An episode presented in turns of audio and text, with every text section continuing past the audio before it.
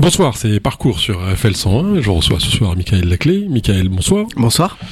Vous êtes né le 11 février 1979. Exactement. Mais qu'est-ce qui s'est passé ce jour-là, par ça? Ben, il s'est passé que ma mère euh, Françoise était euh, dans euh, la clinique de Vierzon, dans le Cher. Euh, Alors, je vous coupe tout de suite. Je parle. Qu'est-ce qui s'est passé d'un point de vue plus international? On- Ah. on, on va sortir de Vierzon avant d'y revenir. Alors, de manière vous savez l'événement précis qui s'est passé le 11 février 1979 Alors ça, c'est une première colle euh, Ouais, que vous me posez. C'est la révolution iranienne. Ah. C'est la prise du pouvoir en Iran par les, par les mollahs. Mhm. Donc, ce qui nous permet d'avoir une pensée d'ailleurs pour tous ces jeunes qui combattent. euh, et tout ça est d'une tristesse infinie quand même. hein. Et donc d'un d'un courage euh, équivalent. Alors revenons à Vierzon. Nous sommes le 11 février 79. Euh, le temps est clair, la brise est calme.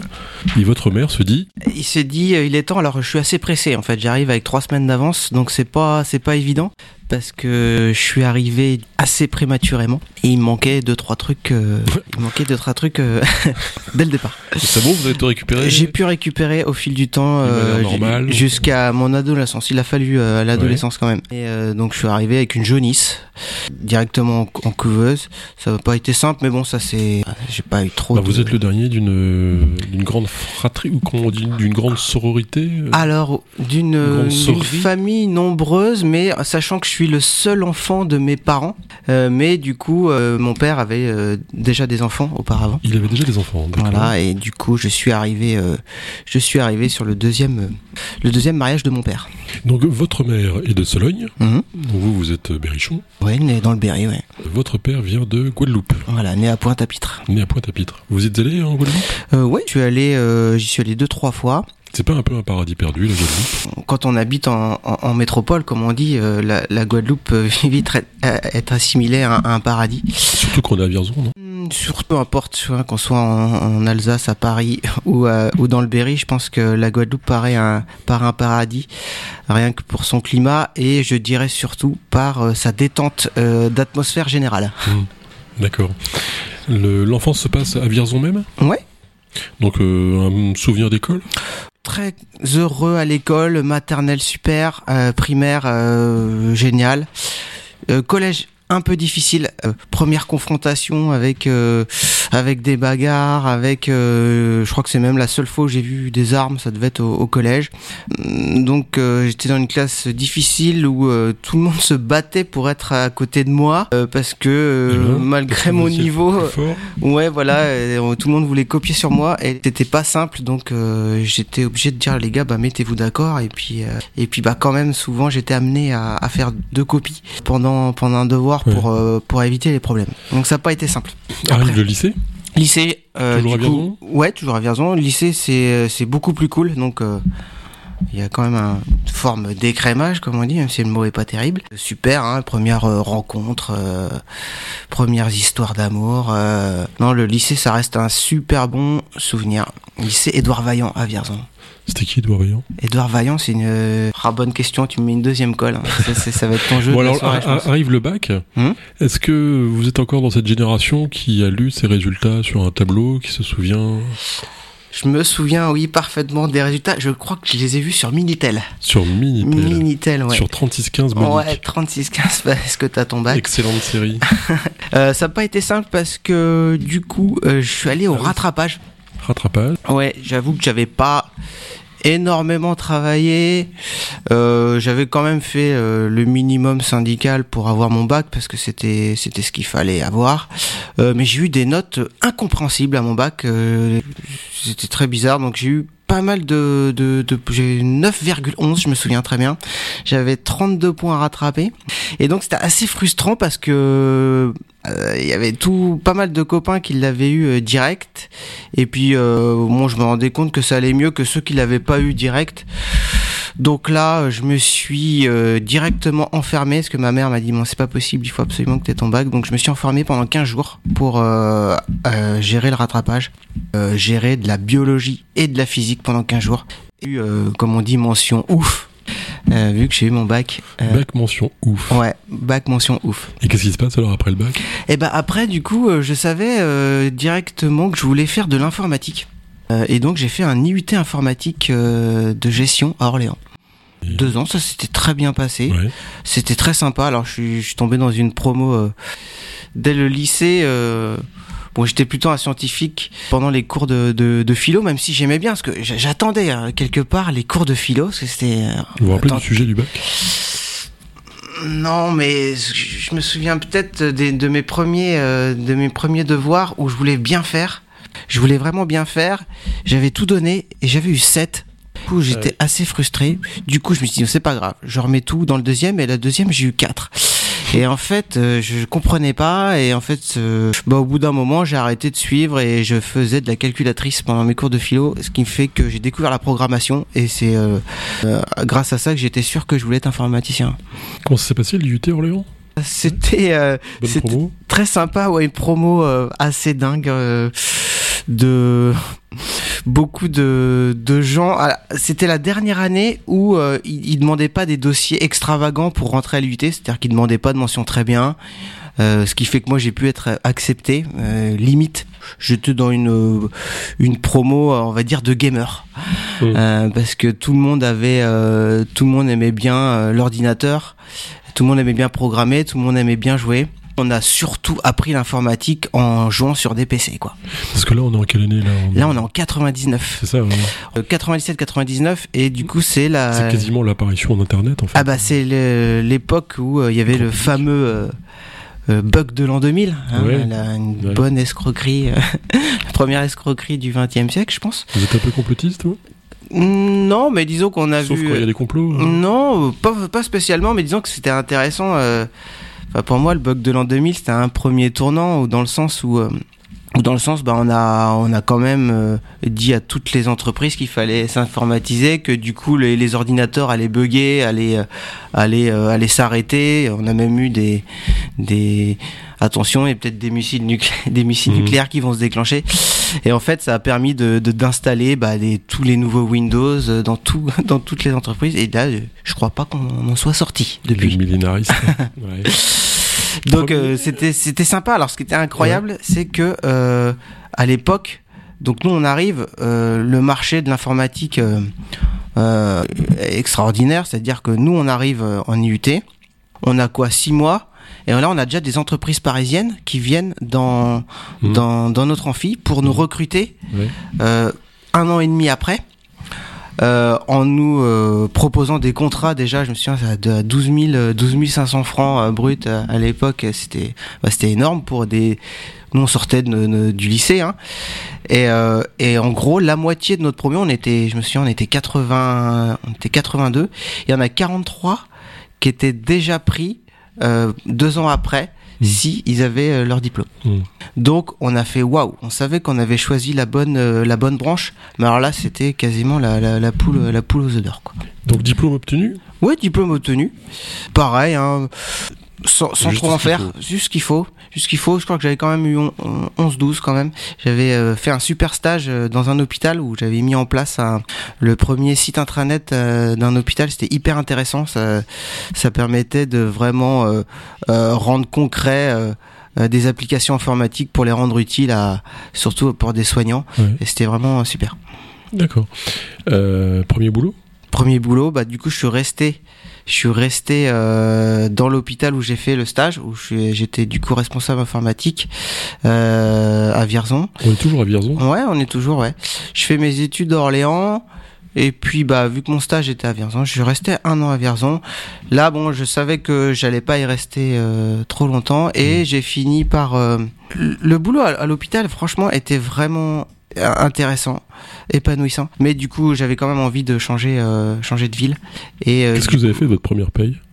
Ma première paye, ah misère, je l'ai, euh, j'ai acheté une voiture et euh, bien sûr je l'ai euh, pliée au bout de deux mois. Bah, mes payes d'après m'ont servi à acheter euh, ma deuxième voiture. C'était un gouffre financier, les, Ouais. les- les véhicules. De, ouais, toutes mes premières payes y sont passées. De là, votre première euh, impression de, de nécessité de la sobriété, peut-être?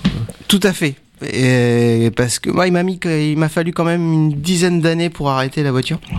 Mais c'est vrai que dès que j'ai arrêté d'avoir un véhicule, je suis devenu riche. Ouais. Mais d'ailleurs, de manière générale, est-ce que vous croyez que c'est justement la nécessité qui fait la sobriété et pas le contraire? Est-ce On crée le besoin. Est-ce, est-ce que nos économies d'énergie vont être guidées par euh, nos intérêts financiers quoi? C'est ce qui se met en place en, en ce moment. C'est ce qu'il Ouais. me semble. Ok, donc euh, il faut partir de Vierzon à un moment, parce que vous avez voulu voir Vesoul et vous avez. C'est ça. Donc à un moment, il faut en partir. J'avais vu, ouais. Et, Et- vous êtes allé où alors? Et bah Tours en fait, hein, c'était euh, assez simple de façon. euh, euh, déjà dès ma terminale, euh, sur les, les 30 euh, les 30 élèves qu'on était, tout le monde voulait venir à Tours. C'était Ah ouais. Tours, oui, Tours c'est là où il faut aller. Et du coup, moi en fait, je savais quand même ce que je voulais faire. Et il n'y avait pas ce que je voulais à Tours. Il n'y avait pas d'unité informatique de gestion. Ce qui fait que je suis allé à Orléans. Tous mes copains sont allés à Tours. Hum, Ils ont fait à peu près, euh, bon, ils s'en moquaient de, de ce qu'ils faisaient. Ils ont tous fait médecine ou pharma et puis ils ont tous loupé. Euh, ce qui fait que moi je suis arrivé bah, pas longtemps après, deux trois ans après, j'ai retrouvé mes copains qui étaient en Mhm. première année de bio euh, généralement. Et bah moi du coup je suis arrivé à Tours avec mon métier et du coup euh, j'ai pu m'installer, euh, prendre un appartement assez rapidement et puis euh, commencer à faire ma vie euh, d'adulte on va dire à Tours. Alors premier boulot à Tours? Premier, premier boulot à Tours, c'était donc une SS2I. Euh, ça n'a pas duré bien longtemps. C'était euh, une boîte qui, de, de sous-traitance de France Télécom qui faisait des programmes de jeux audiotel. C'est-à-dire que tous les... euh, euh, souvent, les, euh, on a des jeux euh, radio ou des jeux télé qui font appeler un 08, 06. Ouais. voilà. Et euh, en gros, nous, on avait des voix off et on devait faire le programme qui faisait qu'on entendait ça en, en tapant sur la touche 1 du téléphone. Enfin, c'est des, petits jeux, euh, des, des petits jeux comme ça. Et euh, il y en avait plein, plein. On travaillait du coup avec les assistants commerciaux des, des radios. C'était assez intéressant, mais bon, c'était du travail. Euh, fallait être, fallait être euh, rapide, efficace, euh, être responsable très rapidement. Et euh, la rapidité, c'était pas mon, c'était pas mon point fort. C'était pas l'atout. euh, Non, moi j'ai, c'est pour ça que je me retrouvais beaucoup mieux dans le dans euh, mon emploi euh, d'informaticien à l'hôpital, c'était beaucoup plus humain. Là, c'était une boîte commerciale qu'il fallait Eh que oui. fasse du chiffre. Et là, et, du coup, c'est là où ça se complique. et c'est là où ça commence à se compliquer. Ouais. Tout à fait. Et alors qu'est-ce qui se passe après la SS2I la Eh ben, société de en fait, j'ai la chance. Alors, je peux le dire maintenant, j'ai la chance d'être euh, licencié, d'être viré, un peu comme un malpropre. Euh, ça a été très dur parce que ça a été fait euh, de manière assez euh, pas terrible. On m'a fait miroiter qu'on allait me garder et le, et le dernier jour, on m'a, en gros, on m'a Mm. dit bah tu peux rentrer chez toi. Donc j'ai dû pleurer pendant trois jours. J'ai dû euh, boire beaucoup d'alcool pendant une semaine à me dire mais en fait je ne sers à rien, on veut pas de moi. C'est quoi ce monde professionnel c'est horrible. Mais quelque part, c'était un mal pour un bien parce que je me suis. Alors, j'ai essayé de retrouver un boulot dans l'informatique. Alors plus euh, humain, mais il n'y avait pas grand chose en fait euh, parce que c'était vraiment euh, le début où il fallait créer, fallait tout créer de manière commerciale, instaurer l'informatique partout. Là où je me retrouvais, c'est peut-être dans l'outline, l'assistance. mais c'est pareil, c'était des boulots à la chaîne, donc j'ai un peu lâché l'affaire de l'informatique et je me suis, euh, je suis allé plutôt vers la musique, qui, euh, qui était une activité que je pratiquais depuis tout petit. Euh, je faisais du trombone à coulisses, parce que je suis dans une famille de musiciens.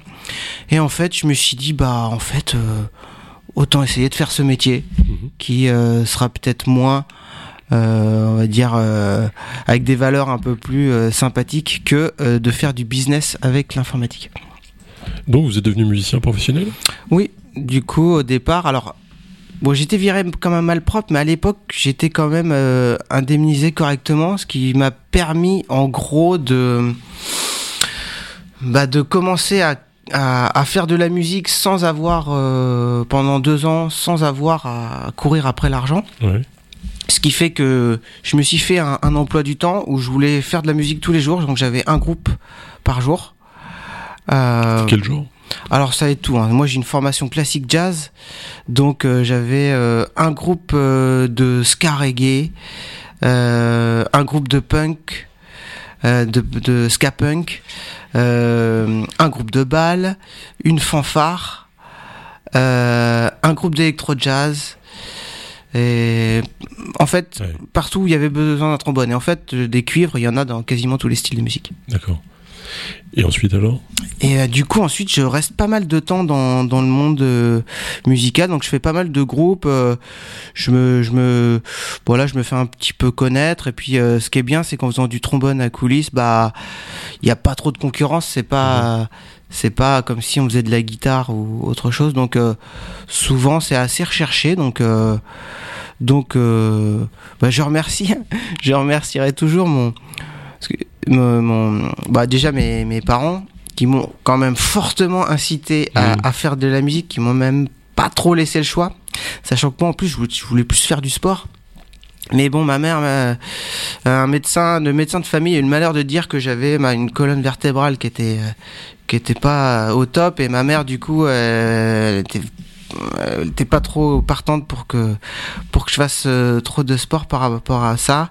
Et du coup euh, mamie euh, m'a un peu contraint à faire de la musique. Alors évidemment au départ je voulais pas y aller je pleurais. J'avais 7 8 ans.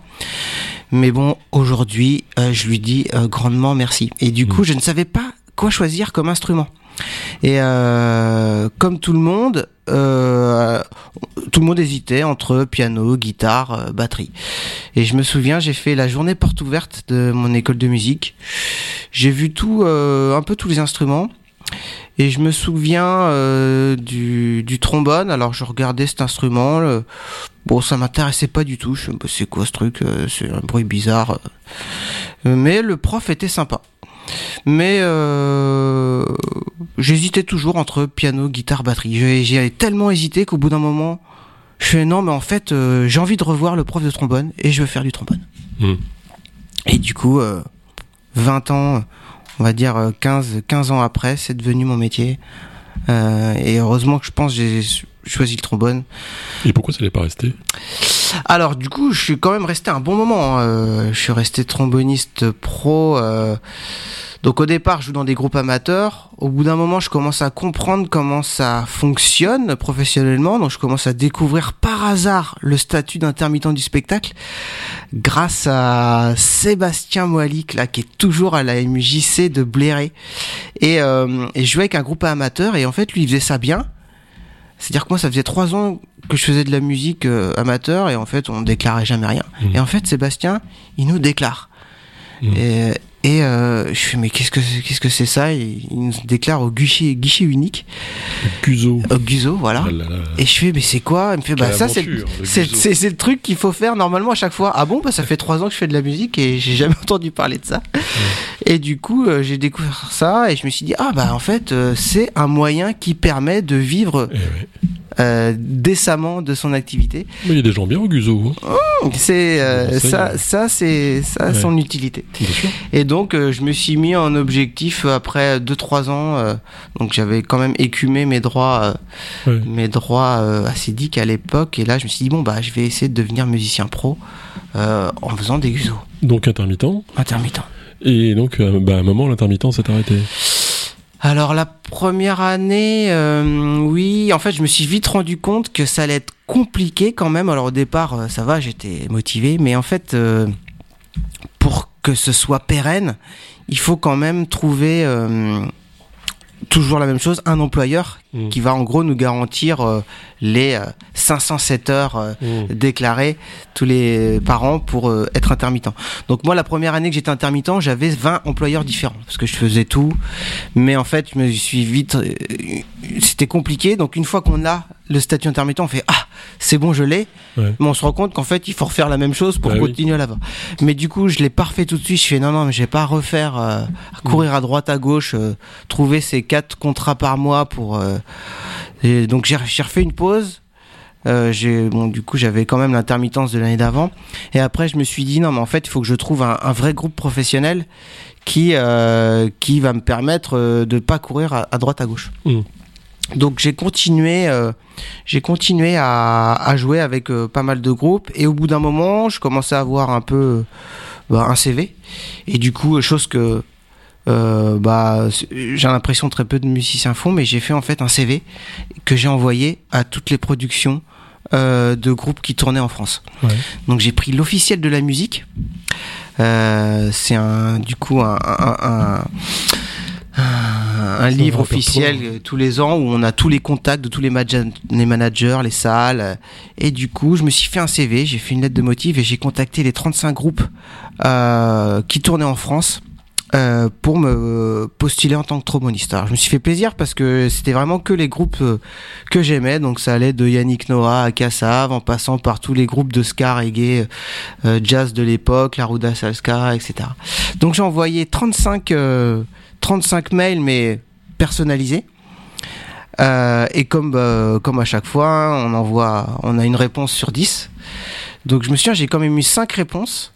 J'en ai quatre qui m'ont dit ah bah merci, on va garder ton CV si on a besoin d'un remplacement un jour. Et il y en a un qui m'a dit ah bah ça tombe bien, on cherche quelqu'un en ce moment. Et du coup j'ai passé une audition. On était euh, on était 12 sur le coup. Euh, à la fin on n'était plus que deux. Et puis euh, j'ai plutôt sympathisé. Ça sent pas bon hein, quand on, raconte comme ça. Ouais. on se dit oh oh oh non ça va pas marcher là. Bah en fait si parce que du coup. On était plus que deux. on était ah. plus que deux. On, voit venir la fin quand même. Non non c'est euh, faut, faut, faut pas préjuger. mais si un petit peu. mais en fait ce qui est marrant c'est que j'ai une autre chance c'est que euh, au moment donc c'était un groupe que j'adorais qui, qui où j'avais une chance de, de jouer. Mais j'étais opéré des dents de sagesse. Hmm. à ce moment-là. Ce qui fait que j'étais dans la capacité pendant six mois de faire du trombone. Et du coup, le gars euh, du groupe me disait, "On t'inquiète pas, euh, on anticipe, euh, on te fera passer en dernier." Et on va hmm. voir toutes les personnes d'abord, et puis et puis bon, quand tu seras prêt. Donc arrive le moment où du coup la, le trompettiste du groupe qui, qui faisait le recrutement m'appelle, me dit bah est-ce que c'est bon maintenant? Je suis bah ouais ok. Écoute bah il passe me voir. Donc évidemment il avait déjà vu tout le monde, donc euh, il savait déjà en gros euh, qui qui il allait prendre. Mais du coup en me voyant, il me dit ah quand même toi ça le fait pas mal. Euh, du coup il me dit direct j'avoue tu tu vas me faire hésiter là. Du coup j'avais déjà et puis après, euh, on sympathise. Je crois que j'ai dû lui faire boire un petit punch coco. Ouais. Et, euh, et puis il m'a dit non mais de toute façon, je pense qu'on va, vu que t'es là et que j'ai vu tous les autres, l'autre gars, bon, euh, peut-être qu'il joue un petit peu mieux que toi, mais il est moins dans le style. Écoute, on va commencer avec toi. Euh, si ça le fait, c'est bon. L'autre, de toute façon, il ah bah, trouvera. J'avais tort et vous aviez raison. Et voilà. Et ça s'est plutôt bien passé. Parfait. Mais euh, donc, qu'est-ce qui se passe après la musique? Parce que là, aujourd'hui, vous n'êtes plus musicien professionnel. Et du coup, bah, j'ai quand même, je suis resté quand même 12, 12 ans, hein, un ah truc comme ça. Ouais, 12 ah ans. Hein, donc. Euh, ouais, c'est une belle histoire. Là. Ouais, j'ai dû faire 400, 500 concerts un peu mmh. partout. Euh, et euh, et euh, bah, au bout d'un moment, en fait. Bah, c'est comme tout, hein. quand on, surtout que musicien professionnel qui tourne, euh, euh, sur les 12 heures de ce fameux Guzo où on est mmh. déclaré, euh, il y a 10 heures de route et une, une heure et demie de concert, quoi. Bah oui. Donc, donc répète aussi. Moi, ça me dérangeait pas trop, trop la route. Euh, mais euh, au bout d'un moment euh, bon on a fait le tour quoi. Et, et soit on monte à un groupe euh, où on va faire des tournées mondiales. Mais bon j'ai pas, mais bon c'est compliqué. Puis il fallait quand même un niveau. qu'est-ce que vous avez fait après? Bah du coup après un peu crise existentielle. C'est-à-dire que parce qu'en plus Bon, alors j'ai eu différents groupes, j'ai eu l'occasion après de passer en mode producteur hein, euh, parce que du coup euh, je voulais vraiment faire de la musique qui me parlait le plus. Donc c'est là que j'ai produit un, groupe de tours euh, qui s'appelle Rhythmetics et qui fait de l'afrobeat. Et du coup je me suis vraiment investi dans ce groupe là parce que c'est la musique qui me parlait le plus. Mais c'est une musique euh, invendable, euh, invendable euh, en France. On est d'un groupe de 12 personnes. C'était à l'époque en plus où on passait au tout électro, ou dans les festivals il y avait même plus de batteurs. Mmh. du coup, on n'est pas arrivé au bon moment. Peut-être que si on arrivait aujourd'hui, ce serait, ce serait peut-être un peu plus simple, parce que les, les instruments reviennent un peu. Et c'est ce moment-là, vous, vous êtes un peu plus passé dans l'associatif Bah, du coup, au bout d'un moment, quand je vois que, que du coup les, les, les portes se, se, referment euh, musicalement euh, pour faire la musique que je veux. Euh, J'avoue que je sais plus trop quoi faire. Je regarde pas mal de, de, de, vidéos sur internet pour comprendre un peu comment le monde fonctionne parce qu'en en fait à chaque fois je suis freiné par des contraintes financières. Mmh. En fait c'est les parce que même le, la dernière expérience que j'ai eue du, du, groupe d'Afrobeat, en fait, je me rendais compte que on, on adorait vraiment tout ce qu'on faisait, mais encore une fois, c'était l'aspect financier qui faisait qu'on pouvait pas continuer parce que les parce que les gars avaient besoin de voilà d'argent. Et du coup, euh, c'est à ce moment-là que je me suis dit, mais c'est vraiment trop la, la finance qui dirige le monde. Mmh. Et ça a commencé à à me déplaire parce que j'essayais dans ma vie j'ai toujours essayé de, de, ne pas faire les choses en fonction de enfin euh, de faire les choses en fonction de ce que j'avais envie. C'est ce que mes parents m'ont toujours euh, dit. Est-ce que vous aviez envie ou ce que vous vouliez? Pour moi, ça, ça correspond à peu près à la même chose. Mmh. Euh, je cherche, je cherche ce que j'ai envie, et après c'est ça que je veux. mmh. euh, et, euh, et du coup, euh, j'ai continué à. En fait, j'étais perturbé par ce critère financier qui euh, qui dirige le monde, qui dirigeait déjà la plupart des des vies des gens avec qui j'avais envie de faire des choses. Des gens. Alors, Michael Laclé, il est 19h28 sur RFL 101. Vous avez une minute pour me convaincre de la nécessité du revenu de base. Ah. Parce que vous êtes connu pour ça. Hein. euh, alors. Deux minutes? J'ai une mauvaise oh. nouvelle. Ah, je ne vais pas, je ne vais pas essayer de te convaincre. Ah, merde.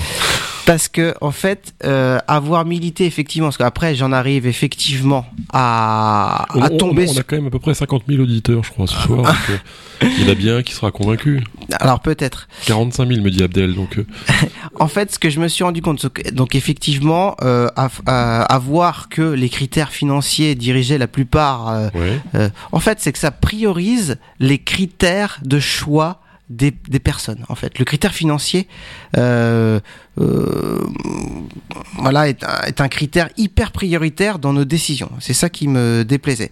Et donc j'en suis arrivé naturellement à découvrir euh, le principe du revenu de base qui m'a paru intéressant pour justement déprioriser le critère financier dans nos choix de vie. Ce qui fait que euh, je suis arrivé à m'intéresser à cette idée. Bon bah tout de suite je me suis intéressé à la structure qu'il y avait derrière. Moi je suis tombé euh, sur le, je suis tombé sur cette idée au mouvement de de l'ICE, l'initiative citoyenne européenne, qui demandait aux gens de signer une pétition pour que ce soit traité Oui. au niveau européen. Donc j'ai vu qu'il y avait une association derrière. Le Je vais dire une bêtise, mais c'est la taxe Tobin aussi Euh, dans l'ICE, il y a, il y a pas ça ou euh, peut, peut-être qu'il y a eu un, une pas, ICE ouais. sur la taxe Tobin aussi, mais euh, peut-être là je dis une bêtise, mais Non, c'est moi. Ok, mais pardon, En plus, là, je, je- je vous ai cassé vos deux Ouais. minutes. c'est pas grave, je vais peut-être arriver à me y retrouver. Donc, euh, je découvre le mouvement français pour un revenu de base qui soutient l'ICE sur le, le, le revenu de base. Et du coup, je rencontre tout un tas de personnes qui euh, sont sensibles à, euh, à cette idée. Euh, donc là, ça me fait sens. Euh, à ce moment-là, je vois pas d'autre chose à faire.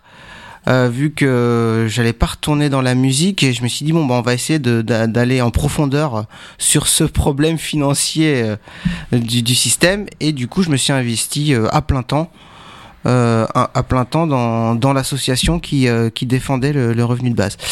Alors j'ai pu le faire euh, financièrement parce qu'entre temps je suis devenu minimaliste, euh, ce qui fait que euh, ayant plutôt bien gagné ma vie par le passé et me satisfaisant euh, de, de, de pas grand chose, j'arrivais à vivre avec avec on va dire euh, 700 euros par mois, ça me, ça me suffisait pour On faire. peut vivre avec 700 euros par mois Bah, je peux vivre avec 700. D'accord. Je peux vivre avec 700 euros par mois sans problème. Euh, Comment on fait d'ailleurs pour vivre avec 700 euros par mois? Bah, c'est simple. Moi, euh, je suis assez pragmatique au final. Donc, quand Mm. j'ai vu que j'avais plus que 700 euros par mois, bah, je me suis dit, bah, on va, on va faire en sorte que ça se passe bien. Donc, j'ai pris mon relevé bancaire et j'ai enlevé tout ce que je pouvais. Euh, j'ai enlevé toutes les lignes. Mhm. Donc, j'ai arrêté pas mal de choses. J'ai arrêté d'acheter des trucs neufs. Euh, j'ai arrêté d'avoir une voiture. Ouais, forcément, J'ai ouais. arrêté euh, d'avoir une carte bleue. Mhm. Euh, bon, j'avais pas d'enfant, j'avais pas de Et, euh, et du coup, euh, j'avais pas de de- d'envie de, mes passions, c'était pas de- des, des choses qui coûtaient cher, c'était plutôt de m'investir dans les associations. Donc du coup, euh, ouais, j'ai réussi. En fait, j'adore la gestion, j'adore la la, Mhm. la- la- L'administration. L'administration, ouais, j'a- j'adore l'administration.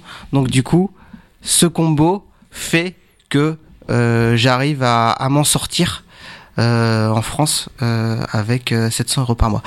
Mais, Mais ça nuit au projet quand même, vous disiez. Comment? Vous disiez bien que ça nuit au projet qu'on peut développer. Comment ça? De fait, euh, d'être limité financièrement. Bah oui. Même, enfin, surtout en étant minimaliste. Oh, Est-ce qu'il faudrait pas être alors- maximaliste pour- Oui, tout pour à fait. Alors moi, moi, du coup, ça allait très bien pour moi. C'est pour ça que je précise bien pour, euh, pour moi parce que avant, j'avais plutôt tendance à vouloir généraliser ça et je me suis vite rendu Mhm. compte que euh, ça allait pas être le cas et que ça allait même être une forte contrainte. Vous à- étiez Macron avant l'heure, en fait. Fou. Oui, oui. Ah bah j'ai fait un, magnifique tollé. Quand- Laclé, le, premier fait- des Macron. J'ai fait un magnifique tollé quand je suis arrivé au mouvement français pour un revenu de base à l'Assemblée Générale. J'ai proposé tout simplement Ouais. de, de devenir minimaliste. Et euh, Excuse les gens. ouais. oh là je me suis pris un tollé incroyable. Ouais. J'avoue que j'ai été très surpris. J'étais enfin content de, de trouver une association qui défendait le revenu de base et je me suis rendu compte que ça allait être beaucoup plus compliqué que prévu. Et du coup, j'ai compris que c'était pas une solution pour pas mal de gens de devenir minimaliste. Et c'est pour ça que pour une partie des personnes, je pense que c'est bien, comme moi, et il y en a d'autres, hein, mais c'est clairement pas une majeure partie des gens. Et du coup, euh, l'idée pourrait même paraître perversive si euh, les personnes se sentaient contraintes de devenir minimalistes. Quoi. Donc, euh, Donc, j'ai quand même continué Mhm. à militer pour l'idée parce que, en fait, j'ai découvert plein de courants différents au sein de ce mouvement. Mhm. Parce que malgré, euh, alors on- au départ, euh, on peut croire que c'est une idée de gauchiste, euh, mais en fait, je me suis rendu compte que ça pouvait être une idée très libérale aussi, dans le bon sens du terme. Dans le mauvais aussi, d'ailleurs. dans le mauvais sens du terme aussi, mais à la base, enfin, idéologiquement, euh, euh, le, revenu de base, c'est fait pour que chacun euh, puisse euh, être libre de faire ce qu'il a envie. Donc c'est dans ce sens-là, c'est le, le bon sens du terme, D'accord. Le bon sens du terme libéral. Donc j'ai ce qui était intéressant, c'est que dans le mouvement, il y avait à peu près tous les courants et tous les partis politiques de, de, de représenter dans ce mouvement-là. Et alors, ce qui était génial, c'est que l'idée du revenu de base était plus forte que les idéaux euh, politiques parce qu'on savait que cet outil, qui est le revenu de base, et c'est vraiment un outil, allait permettre de euh, creuser le fond du problème. Euh, de... Et moi, en fait, j'ai juste tendance à dire aujourd'hui que le revenu de base permettrait vraiment qu'on se confronte déjà à nous-mêmes et qu'on se confronte à notre organisation collective. Donc, C'est-à-dire Par rapport à nous-mêmes, comment ça par rapport bah, c'est-à-dire que euh, bon, aujourd'hui, euh, euh, on va quand même être guidé par le fait de trouver une activité rémunératrice. Ouais. Si on enlève cette obligation, on va être beaucoup plus confronté à nous-mêmes. Et on va vraiment être obligé de savoir ce qu'on veut faire. Et du coup, ça, j'ai remarqué, enfin, je pense que ça peut faire peur. Euh, et que il y a beaucoup de gens qui sont contre l'idée, qui vont mettre, euh, qui vont mettre ça en avant.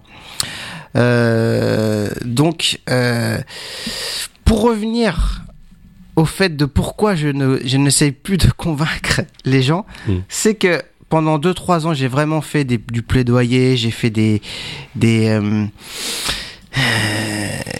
L'apologie du. oui, voilà. euh, quoi, surtout que c'était simple, autour, il y avait personne qui en parlait, et puis bah du coup, euh, euh, je suis arrivé, euh, j'ai essayé de faire plein de conférences, d'en parler un maximum. J'avais que ça, c'était mon seul but en fait, de faire connaître l'idée.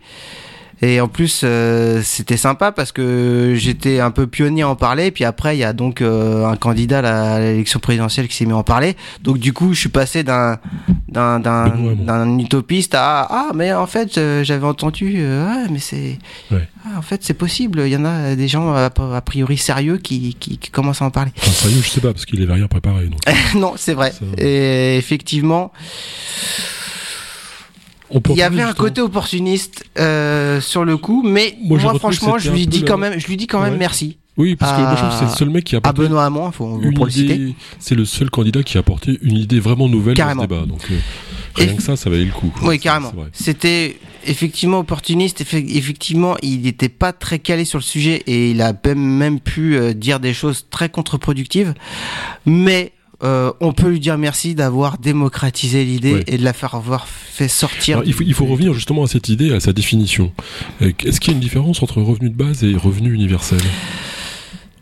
Est-ce que est-ce que c'est un revenu qu'on donne à chacun par le simple fait qu'il soit né? Alors, dans la définition euh, du mouvement français pour un revenu de base, euh, il y a des critères qui sont très simples, qui sont euh, l'inconditionnalité, ce qui est à peu près le critère le plus important, c'est-à-dire qu'on donne un revenu sans condition.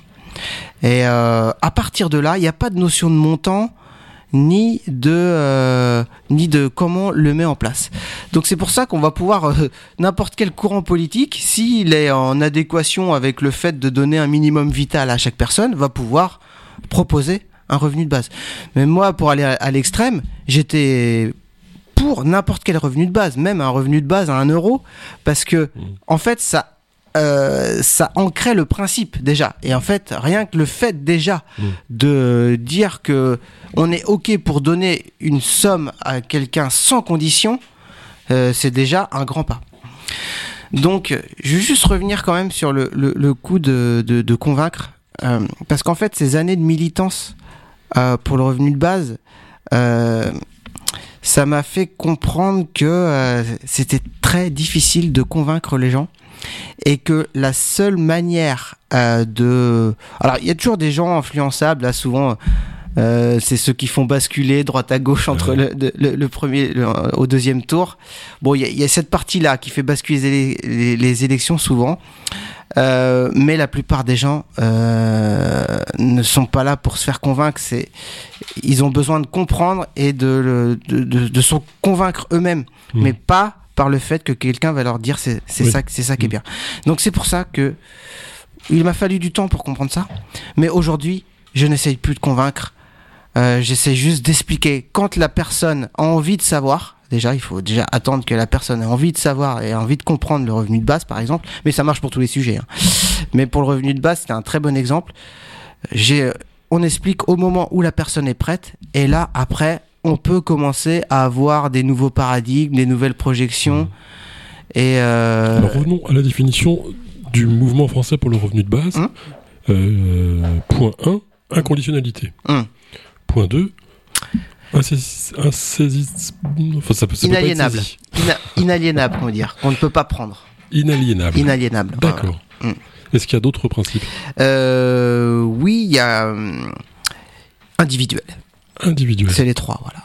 Un inaliénable, individuel et inconditionnel. C'est les trois, euh, hmm. les trois conditions de base selon la définition du mouvement français pour un revenu. Alors, dans sa mise en place pratique, alors d'abord il y a toujours un curseur. Où est-ce qu'on met le curseur, bien sûr hmm. Et puis deuxième question, euh, est-ce que ça vient en lieu et place des subventions ou aides euh, existantes? Alors là, quand on va parler de ça.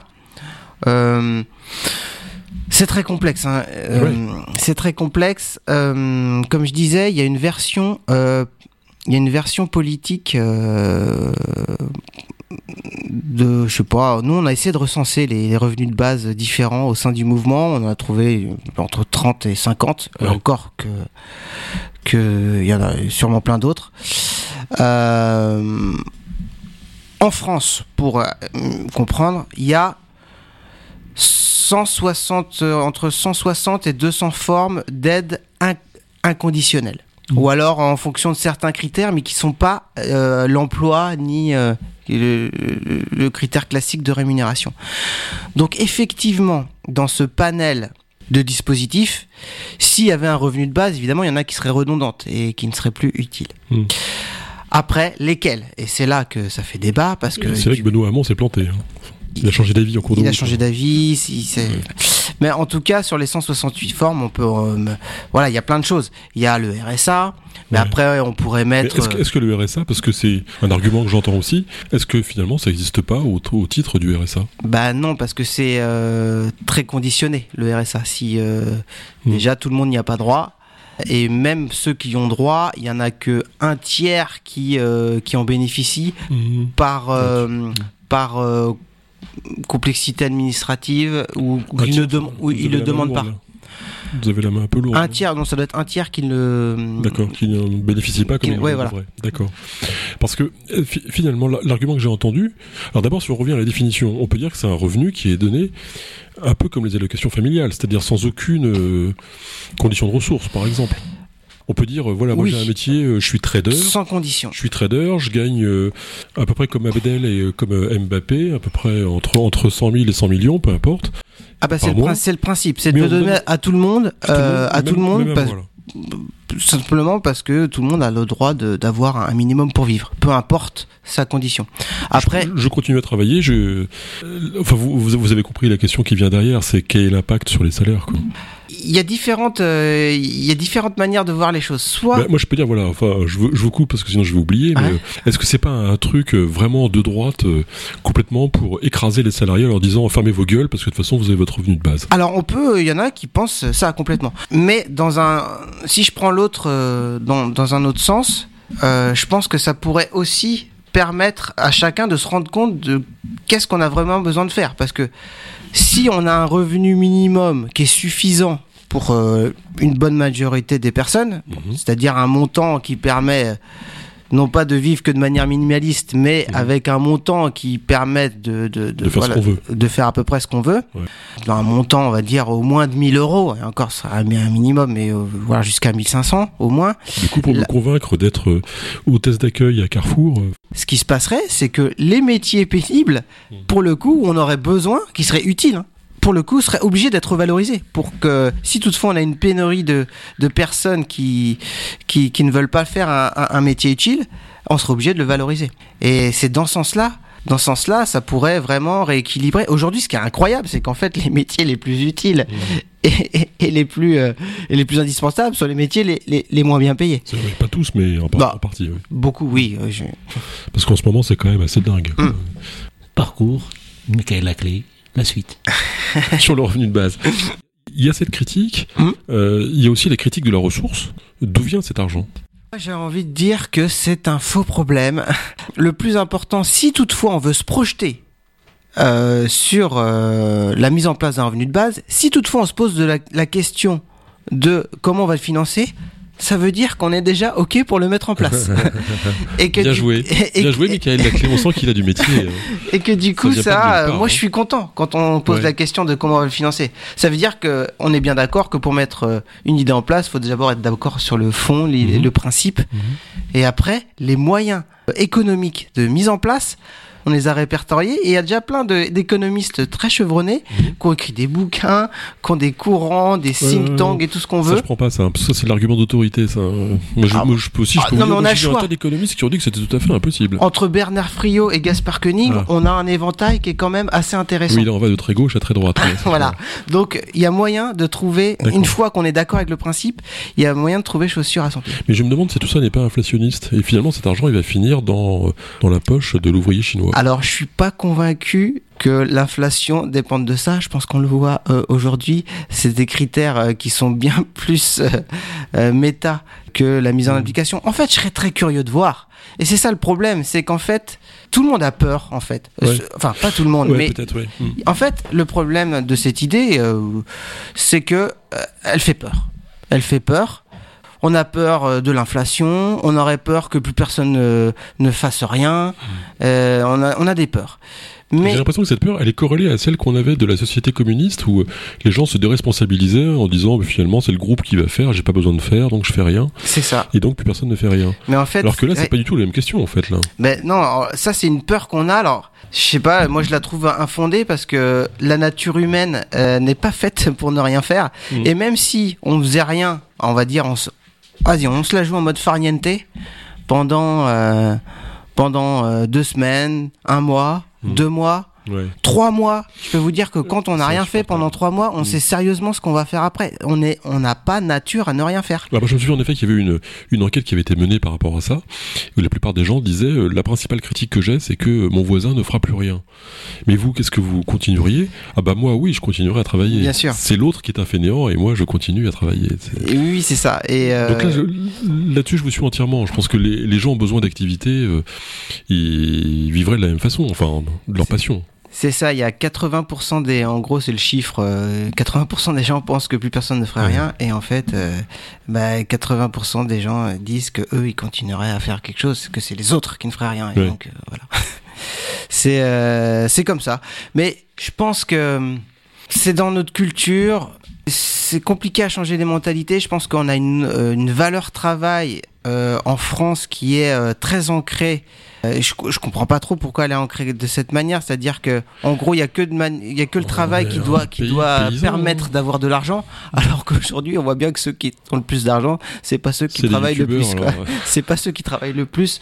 En tout cas, quand je parle de travail au niveau effort, labeur, pénibilité. Parce que, Mm. en gros, toute cette question autour du revenu de base, euh, la question sous-jacente sous qu'il y a derrière ça, c'est la question de la valeur travail. Qu'est-ce que le travail? Qu'est-ce qu'on Oui. a besoin de faire? Oui. Et c'est Mm. et en fait c'est c'est ça qui est le Mm. plus important et c'est là-dessus qu'il faut se mettre d'accord. Oui, oui, oui, ça, je vous suis tout à fait. Moi, j'ai l'exemple de. À chaque fois, je prends ça. hein, d'une. Je connais une mère de famille, par exemple, qui préside un club de judo, qui fait un travail formidable, qui lui prend des heures euh, à ne plus compter pour inscrire les gamins au judo, s'occuper des tenues, euh, des plannings, des compétitions, etc. Et elle fait ça bénévolement, Mm. alors qu'elle apporte une valeur ajoutée euh, à la société qui est indéniable. hein. Mm. Et pourquoi n'est-elle pas rémunérée alors qu'elle apporte cette valeur? Alors que si je casse ma voiture, je contribue au PIB, Mm. alors que j'ai cassé quelque chose. Je crois que le- je sais même plus si le travail bénévole est compté dans le PIB. Enfin, je sais, je sais même plus. Je crois que, je sûrement crois pas, que ça y est hein. pas. Enfin, il y a pas Enfin, de voilà. rajouté, enfin, on donc est- de- non, non. Donc, euh, oui, on a pas mal de boulot pour euh, changer. Alors, j'avoue Mais que. vous avez parlé de tout ça à des politiques ici Comment Vous avez parlé de tout ça à des politiques, à des élus euh, Ouais, j'ai eu on, l'occasion. on va faire un petit sondage ici. Euh, ceux qui sont pour, lever la main. Qui est pour le revenu universel, le revenu de base? Donc on est, voilà, Ah, unanimité. bah, c'est bon. C'est euh, Donc on a bravo, une bonne nouvelle pour tout le euh, monde. Excellent pédagogue, euh, pour ceux qui ne l'étaient pas. Enfin, moi je vous trouve tout à fait convaincant. Est-ce que vous en avez parlé à des politiques, à des élus, à des responsables? Euh, oui, j'ai quand même l'occasion. Ça, ça se retrouvait quand même dans certains partis politiques, c'est-à-dire que, par exemple, j'ai fait une présentation du revenu de base au sein d'Europe Écologie Les Verts, parce qu'en fait, c'était Mhm. dans leur programme politique, mais bon, que la plupart euh, ne savaient même pas du tout ce que c'était. Ouais. Donc j'ai eu l'occasion de, de leur présenter au moins l'idée, de leur présenter concrètement à quoi ça pouvait correspondre. Euh, même au sein de ce courant politique, j'ai pas senti de d'intérêt plus haut que ça sur la sur, sur l'idée. Après, je peux comprendre. euh, Je pense que c'est encore trop, c'est c'est trop tôt pour, pour, pour- Enfin, gouverner, c'est prévoir, mais c'est vrai que là, on n'a Pour pas la culture française. qui connaissent euh, quoi que ce soit, quoi que ce soit là-dessus. Enfin, on- moi, je connais aucun député qui réfléchit là-dessus. Ouais, si, il y en a. euh, bah, il y a quand même eu. euh, Il y a.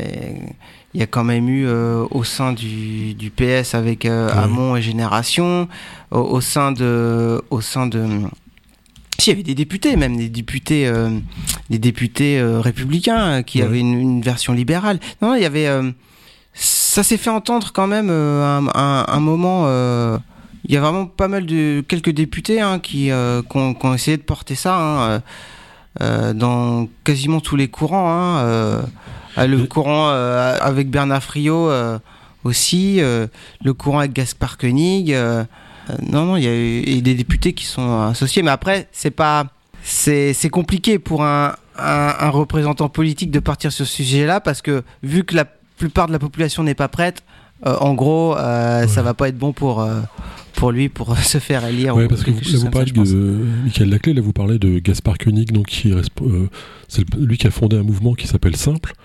Et euh, il s'agit de supprimer un maximum de normes. C'est le projet Portalis où il faut. euh, en, en gros, la question c'est qu'est-ce qu'on garde dans tout ce fatras Hmm. de code euh, Ah bah, de Ga- normes Gaspard, assez radical, il enlèverait, il enlèverait pas mal de choses. Il enlèverait tout, lui. Il hein. enlèverait à peu près tout. Mais ça, c'est un truc de, de- Comment on appelle ça aux États-Unis les, euh, euh, les libertariens? Hmm. C'est un truc de libertarien, Ah, un peu quand même. Oui, oui, lui, ça, oui, Donc, donc c'est un peu la loi du plus fort. Donc, Bah, on donne ce qu'il faut pour que vous mouriez pas de faim, puis après, euh, bah, c'est la jungle. hein. Dans cette version-là, oui, ça peut être considéré tel quel, ça je, je l'entends. Après, est-ce que ce serait. Oui, c'est pour ça qu'en en gros, euh, il y en a qui considèrent que ce serait euh, reculé de, de, de, de mettre ça en place, je l'entends. Ce serait Ah. aussi euh, très individualiste, parce que c'est un des piliers que vous avez cité tout à l'heure. Mm. Par exemple, la famille. On ne, porte fait, plus, on, ne porte plus de, de, de critères, oui, de, de critères collectifs. euh, Ouais, et on ça. considère chaque individu à égalité, en fait. Et c'est vrai que ce, euh, ce principe-là est pas évident à, à mettre euh, en place dans les têtes. J'en ai bien conscience. J'ai entendu un militant en marche, parce qu'il y, en a- il y en a eu hein, une fois en Touraine. Le, le gars était un peu seul, mais très sympathique, hein, mais euh, qui m'a dit non, mais en fait, l'homme a besoin de contraintes. Donc je suis contre le revenu universel, parce que je pense que les gens ont besoin de contraintes pour mériter ce qu'ils gagnent. Bah, c'est en fait. Moi, c'est pour ça que je, suis toujours quand même, même si je, pense que ça arrivera pas, euh, le revenu de base, en tout cas, ça arrivera pas en France euh, en premier. Je pense que ça peut arriver par l'Allemagne, parce que nous, euh, les Allemands sont beaucoup plus ouverts, ils ont des courants politiques beaucoup plus ouverts, et puis bon, bah, nous, généralement, j'ai l'impression quand même, on suit souvent soit les Américains, soit les Allemands. Je vais me faire des copains sur ce coup-là, je pense. Mais en France, non. le revenu de base, ça va être compliqué que ça, ça, ça- ça vienne euh, par là. Mais en fait, ce que je voulais dire, c'est que je suis toujours fan de l'idée, parce que je serais tellement curieux de voir ce qui se passerait, franchement. Tout le monde a peur, mais franchement, là, si on est lucide et qu'on voit ce qui se passe, mais il y a quand même déjà Ouais. de quoi avoir peur, et je vois pas ce qu'il y aurait à perdre. C'est vrai qu'on pense au Conseil national de la résistance, euh, ils étaient un peu plus euh, gonflés, pour Mm. pas dire autre chose, hein, à l'époque, Mm. pour avoir créé ce qu'ils ont créé. euh, on est un peu frileux par rapport à tout Je ça. serais tellement heureux de voir chaque personne confrontée à lui-même pour voir, mais bon sang, qu'est-ce qu'on veut faire? Et je, et je pense que cette, ce droit individuel permettrait quand même qu'on ait une véritable euh, réflexion collective.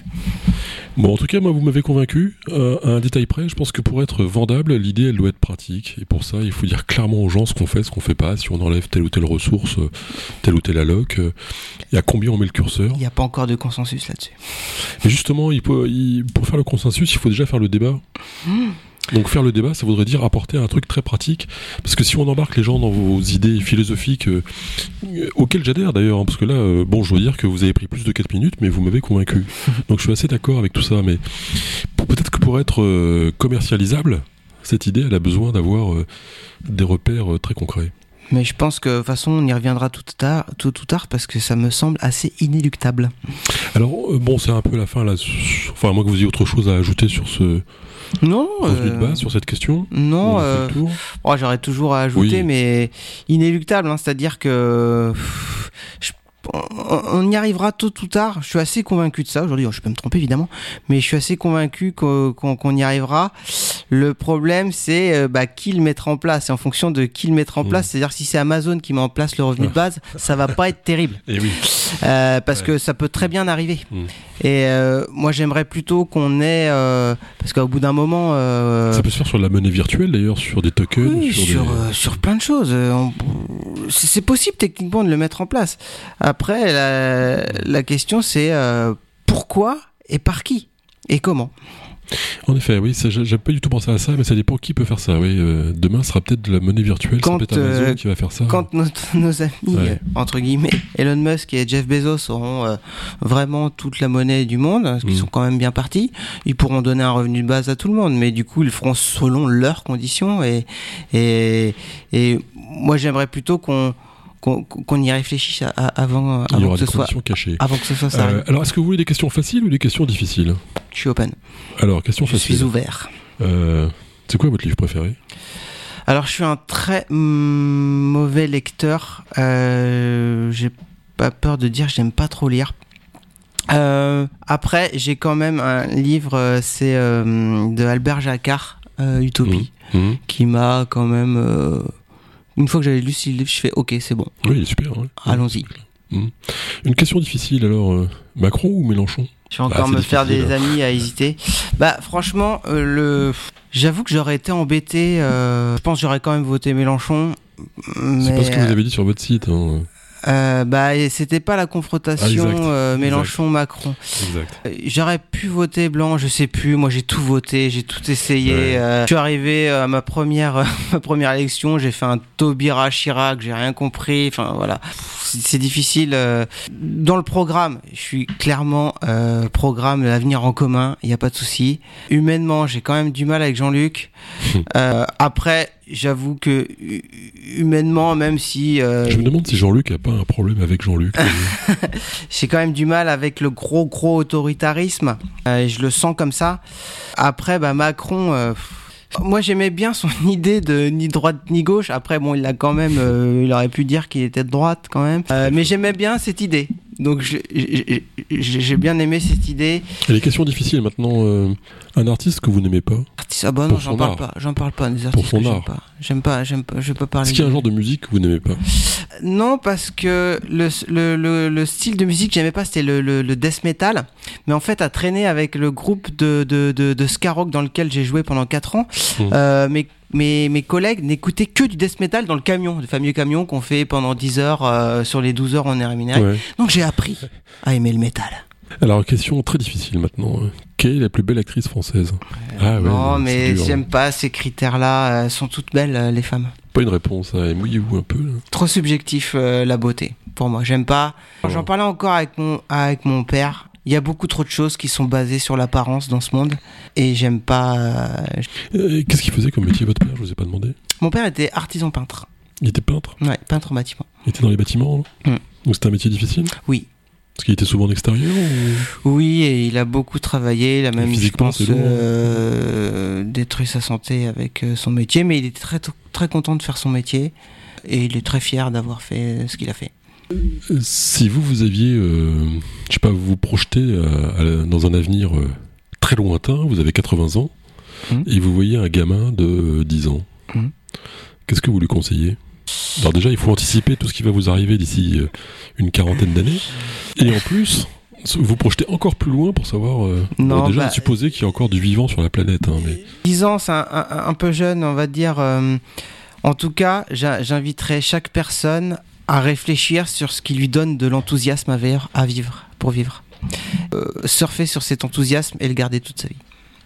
donc vous serez toujours enthousiaste. J'essaye. Je pense que euh, oui, j'essaye toujours de trouver, de trouver une activité qui me rend enthousiaste. C'est quoi votre devise? Mieux vaut tard que jamais. Mieux vaut tard que jamais. C'était Michael Laclé sur RFL 101 dans Parcours. On se retrouve le 5 janvier pour euh, l'autre débat, le Club des 5, qui jusque-là ne se sont pas tapés dessus. Ils sont même devenus amis, euh, aussi curieux que cela puisse paraître, avec euh, l'intellectuel de la bande, euh, qui sera soit Perico Légas, soit euh, Alain Dayan, soit euh, Sophie Oconi, soit Olivier Le Breton. Ça promet. On va faire un prix ici, on va voter pour celui qui aura été le plus performant au prochain débat. Mais bon, ils sont tous sympathiques, avec Peggy Plou, bien sûr. Et on, on va reformer une deuxième équipe, parce qu'on trouve qu'ils travaillent pas assez, en fait, cette première équipe. Il faut qu'on aille plus loin, donc on va faire une deuxième équipe. Et on va faire même une troisième équipe avec euh, des gens de moins de 18 ans euh, qui vont venir euh, au courant du mois de janvier pour faire un débat sur une question dont on parlera, Abdel, sur RFL 101. En tout cas, merci encore, Michael Laclé. Bah, merci à vous. Bah, je vous souhaite à tous de très joyeuses fêtes, évidemment, sur RFL 101.